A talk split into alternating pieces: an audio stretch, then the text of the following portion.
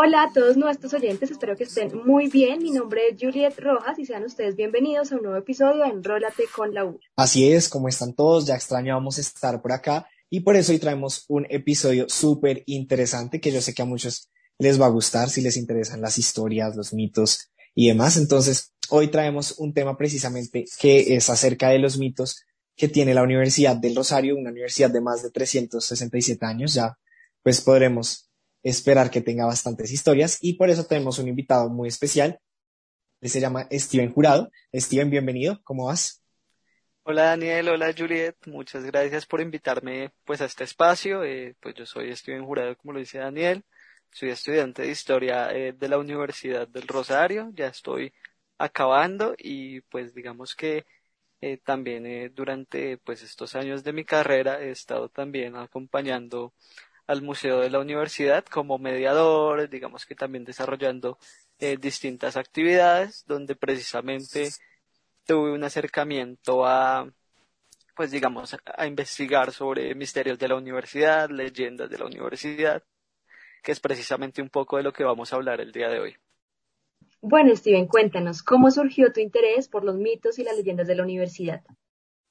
Bueno, digamos que eh, de cierta manera a mí toda esta cuestión de, de mitos, de leyendas, como todo esto de, de, lo extraño, lo paranormal, como quieran llamarle, siempre me ha causado como muchísima curiosidad, ¿sí?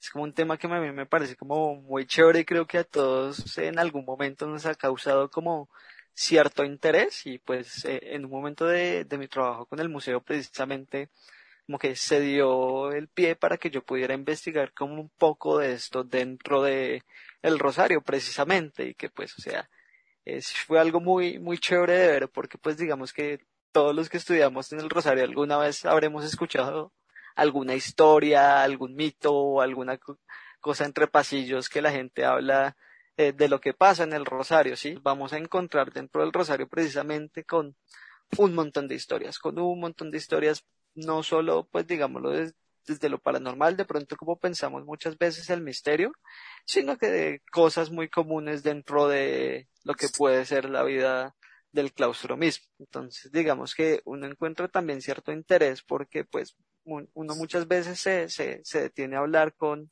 eh, los celadores o incluso con amigos y demás y le cuentan cosas. Yo, yo me acuerdo que en su momento para preparar esto yo me detenía a hablar con los guardias del claustro eh, y muchas veces uno, uno escucha de ellos que, que en el claustro pues se, se ven sombras a veces en las noches, se, se escuchan cosas, sobre todo en edificios como el edificio Santa Fe, igualmente que en el edificio Cabal. Entonces digamos que son un montón de historias las que eh, rodean a la universidad precisamente y no, como les digo, no es algo eh, para nada nuevo. Siento que eso que dices es muy interesante porque, claro, como tú dices, es una universidad de más de 360 años, la cantidad de personas que ha pasado por el claustro, de vidas, de personajes, eh, que incluso nosotros ni siquiera terminamos como de, de comprender, pues es bastante emocionante si uno se pone a pensarlo todo, todas las tramas y misterios que han pasado a través del claustro. Claro, y es que pasa una cosa y es que precisamente mm, el claustro se encuentra en uno de los más, puntos más antiguos de la ciudad, que es el centro precisamente. No sé, pero el centro siempre ha estado cargado precisamente como de un poco de esa cultura o un poco de esa tradición en la que pasan muchas cosas, ¿sí? Entonces, todo lo que pasaba en el centro, el claustro lo, lo ha visto, es un espacio como es históricamente muy significativo. Hay una cosa y es que eh, yo creo que también eh, gran parte de estas historias de, de misterio del claustro crecen precisamente porque pues lo que pasa es que durante la colonia, no sé si ustedes sabían, eh, en, en las iglesias era donde se enterraban los muertos, ¿sí? Entonces, entre más cerca estuvieran al altar, al altar de la iglesia, más cerca estaban de Dios. ¿Sí? Y ustedes saben que, que el rosario tiene una capilla, ¿sí? La, la, la capilla de la bordadita. Precisamente en esta capilla de la bordadita nos vamos a encontrar con los restos de algunos personajes muy significativos para la universidad.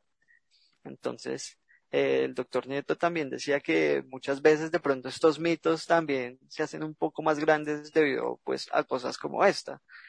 Porque pues nos encontramos con los restos de no una ni dos personas, que son varias, son bastantes, José Celestino Mutis, José María del Castillo Irrada, Rafael María Carrasquilla, José Vicente Castro Silva, Fray Cristóbal de Torres, el fundador, entonces son, son muchísimos los restos de personas que están en, en este punto de la capilla, y pues digamos que yo creo que de cierta manera esto también ayuda a que estos mitos crezcan un poquito dentro de la universidad, precisamente. Y de pronto para nuestros oyentes, para los que no sabían, nosotros incluso fuimos cárcel, fuimos internado, entonces todo esto también se une para formar todas estas historias. Eh, claro, precisamente como les digo, o sea, la trascendencia histórica del claustro por el punto en el que está, hace como que un montón de historias se congreguen y empiecen a surgir, eh, pues, los mitos. Digamos que hay una muy significativa del tiempo colonial y es precisamente la del cura Andrés Rosillo, que pues eh, él fue también rector de la universidad y en el momento en el que fue rector, él sostuvo un amorío, se dice, con, con una sobrina de él, ¿sí? Entonces hubo como bastante revuelo al respecto.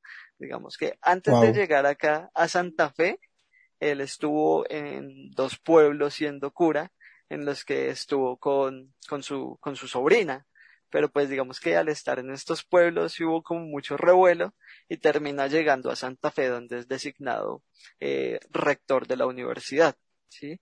Ella incluso eh, se casó para distraer, dicen, a la gente de, su amorío con, con, con, su tío, pero pues digamos que eso, eso no bastó, ¿sí? La gente seguía hablando sobre esta cercanía entre ellos dos y pues obviamente lo que causaba más revuelo, más que fuera su sobrina, es que él era cura, ¿sí?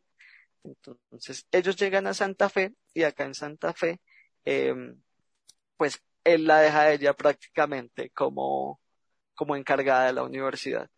Ese momento, hay que decirlo, como el del Colegio Mayor de Nuestra Señora del Rosario. La deja prácticamente encargada y pues ella es conocida como, como la rectora. De cierta manera, se puede decir que hasta el momento ha sido la única eh, rectora de la universidad, que es algo también como no tenía ni idea de, eso. mencionar. No, yo tampoco. Porque pues ella era la única persona que estaba encargada en ese momento de la cuestión económica de la universidad, de la administración, entonces es algo también muy interesante de ver. El caso es que pues este amorío era causado como bastante revuelo y ella fue asesinada no se sabe los motivos. Se dice que quien la asesinó fue su esposo, pero pues digamos que no es algo que se pueda comprobar realmente. Y a partir del momento en que ella es asesinada, dicen que la apuñalan en el estómago, que es una vaina como bastante eh, brutal en, en, el momento. Pues digamos que la gente empiezan a correr chismes y vainas que cuando caía el sol y se acercaba el anochecer, que pues escuchaban cosas dentro del rosario y que se escuchaban cosas dentro del claustro, gritos, una vaina loquísima también. Pero pues eh, hoy día sabemos que no se escucha nada. Bueno, o eso creo yo. sí, entonces digamos que este tipo de cositas como que han ayudado muchísimo al, al crecimiento eh, de estos mitos. Eh, Juliet también mencionaba que pues hemos sido cárcel, hemos sido cuartel, eh, Rosillo precisamente, como les digo, hizo parte del movimiento de independencia y pues digamos que eh, él y muchas personas que hicieron parte de este movimiento, como Caldas, como lo mencionaba en un principio, fueron encerrados en el claustro. ¿sí? ¿Qué pasaba? Todas estas personas desde el Rosario que participaron del movimiento de independencia eh, fueron fusiladas, una gran parte de ellas. Muchas de ellas, antes de que fueran fusiladas, se dice que la noche anterior se advocaban a la Virgen del Rosario, se advocaban a, la bordadita que se encuentra en la capilla, ¿sí? Entonces se dice que también dentro de la capilla se, se, se, llegan a escuchar cosas precisamente porque fue este el último espacio o uno de los últimos espacios en los que estos presos eh, pasaron como las últimas horas de su vida antes de, ir a ser fusilados. Entonces esto también como que ha sido y ha dado pie para que la gente crea que ahí pasan muchas cosas extrañas dentro de los muros del Rosario. También nos comentabas que estudias historia y yo sí quisiera saber cómo ha sido tu experiencia en la universidad que tiene tanta historia, tanta tradición al estudiar esta carrera? ¿Qué es lo que más te ha gustado? ¿Cómo la ha complementado? Pues digamos que sí ha sido bastante interesante. Eh, pues, eh, una universidad muy antigua, muy antigua, uno no se imagina todo lo que puede encontrar en este espacio y digamos que ha sido de cierta manera como muy enriquecedor. Eh, pues digamos que yo en lo que me centro en, en, investigación, lo que más me gusta y lo que estoy trabajando la tesis es un poquito diferente de lo que les estoy contando ahorita.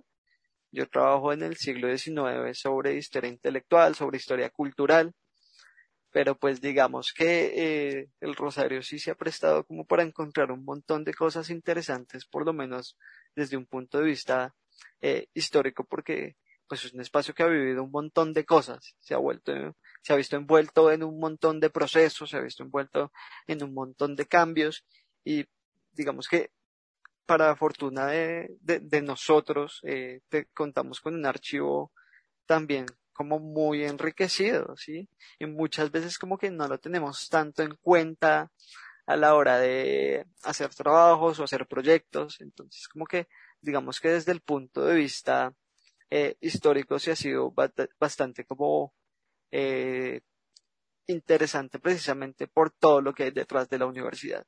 Y como que uno puede leer un montón de tiempo y dedicarse un montón de tiempo a estudiar solo de la universidad y le van a faltar cosas por conocer, precisamente. Yo me acuerdo que eh, una de esas cosas interesantes era sentarse a hablar precisamente con con el doctor Nieto, que a, mi forma de verlo, eh, fue una de las personas que más conoció de la universidad. Él sabía un montón todas las costumbres del rosario, sobre historia en general del claustro y como que uno nunca terminaba de descubrir todo lo que había detrás de, del rosario y que pues digamos que de cierta manera no es hablar solo como de el espacio académico, del espacio educativo, sino de que de por sí es una institución que pues desde su fundación ha estado como muy envuelta y muy cercana a todo lo que pasa a su alrededor precisamente. Entonces creo que es ahí donde está como lo interesante de estudiar en un, historia en un lugar que pues no solamente da eh, sus cátedras y demás, sino que es un espacio que literalmente ha vivido la historia. Claro, claro, pues se puede decir que el Rosario es historia misma, está también incluso en el en el lema de la universidad y eso pues también siento que, que pues es como una ventaja al momento de estudiar un programa eh, como historia. Y ahora sí, quisiera que nos contaras de ese trabajo que hiciste, como cuáles han sido esos mitos, esas historias que quizás más te llamaron la atención, pues aparte de la que ya nos contaste. Pues digamos que de cierta manera, pues el de Rosillo a mí me parece supremamente interesante, pero pues entre otros que, que podemos como eh, tener en cuenta precisamente es uno de los más conocidos y es eh, pues la Virgen de la Bordadita, ¿sí? Hay una cuestión y es que pues a nivel histórico, eh, si bien la Bordadita es como esta imagen tan representativa de, del Rosario, pues le da el nombre a la capilla precisamente, no se sabe quién la hace y pues se mantiene así como en, el, e, e, en la duda de, dónde sale, pues se sabe que la trae Fray Cristóbal de Torres, pero no se sabe quién la hace. Entre otras, digamos que a día de hoy hay dos muy conocidas, muy conocidas dentro de los pasillos del claustro. Y la, la gente llega incluso nueva a la universidad y uno no sabe cómo, cómo hicieron para, para escuchar esto. Y uno es que supuestamente eh, si se caen por las escaleras no se gradúan. ¿sí? O sea, eso, eso ha llegado como a tal punto eh, que, dicen incluso que hay una forma de revertir el efecto eh, de caerse, ¿sí? Usted en la parte de abajo hay una eh, hay, hay, una estatua de Antonio Rocha Alvira que está como eh, la cabeza de él. dicen que si uno le toca la cabeza a Rocha Alvira, eh, pues revierte como, como el efecto de, de la caída. Es una vaina loquísima. Pasa incluso que en un momento de su vida, Alfonso López Miquelsen, si, mal, si mal no recuerdo, él visitó el claustro ya un poco viejo y pues él ya se había graduado precisamente y él se cae por las escaleras, tiene un pequeño resbalón. Pero pues como él ya se había graduado, lo que pasa es que tiempo después de haber visitado el claustro, él se muere. Entonces como que también especulando un montón al respecto, pero pues, ¿qué era lo que pasaba Lo que pasa es que, pues al ser escaleras muy viejas, antes de que se hiciera la remodelación y las conociéramos como, como están a día de hoy, había ciertos desniveles en algunos escalones, lo que provocaba que la gente se cayera un poco más fácilmente. Eh, pero pues es súper curioso eh, cómo empiezan a surgir eh, como todos estos mitos y yo creo que es una cuestión de tradición oral que va pasando como eh, entre todos y que pues uno termina escuchando en todo lado.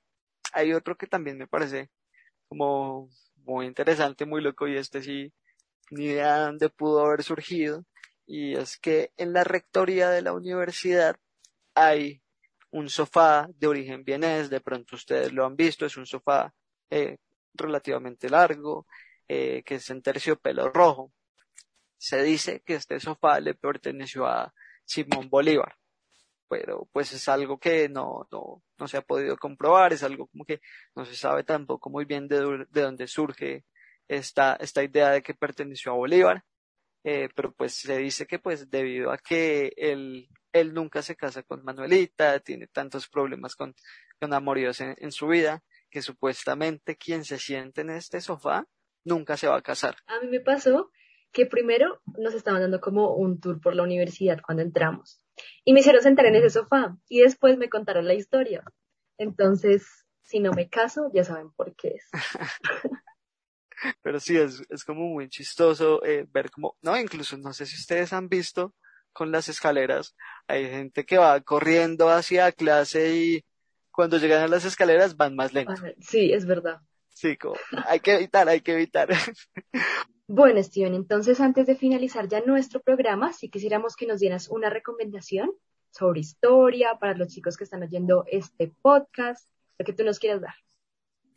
Eh, no, pues bueno, que si están animados a estudiar historia o ya la estudian, pues creo que el Rosario es una muy buena opción precisamente como porque es un lugar que se presta para poder entrar en un montón de cosas, poder entrar en un montón de temas, eh, pues digamos que es un espacio bastante interesante por todo lo que encierra el mismo. Es, además de esto, eh, pues yo lo que podría recomendarles un poco si les gusta todo este tema eh, de las crónicas, todo este tema de como lo raro dentro de Bogotá. Hay un libro que se llama Reminiscencias de Santa Fe y Bogotá, de José María Cordobés Moure, que la verdad es un libro muy interesante. Él era rosarista a propósito. Entonces, eh, pues si quieren acercarse como un poco más a estos temas y ver un poco de crónicas de, de la ciudad, es un libro muy interesante. Muchísimas gracias por haber estado en este podcast, gracias por habernos escuchado, espero que se hayan divertido, que hayan descubierto nuevas cosas sobre la universidad y sobre historia general también de algunas cosas que tocamos de Bogotá. Dani, ¿nos puede regalar nuestras redes sociales, por favor? Claro que sí, Jules, no olviden seguirnos en Facebook, Instagram y TikTok como arroba Social y en Facebook como arroba urfamily. Y pues los esperamos también en un próximo episodio de Enrólate con la U, el manual de supervivencia universitario. Muchas gracias, Steven, igual por asistir a este episodio. Eh, de verdad, creo que pues aprendimos muchas cosas que no sabíamos antes. No, gracias a ustedes por invitarme. Y hasta nuestro próximo episodio. Chao a todos. And the more I drink, the more I think about you.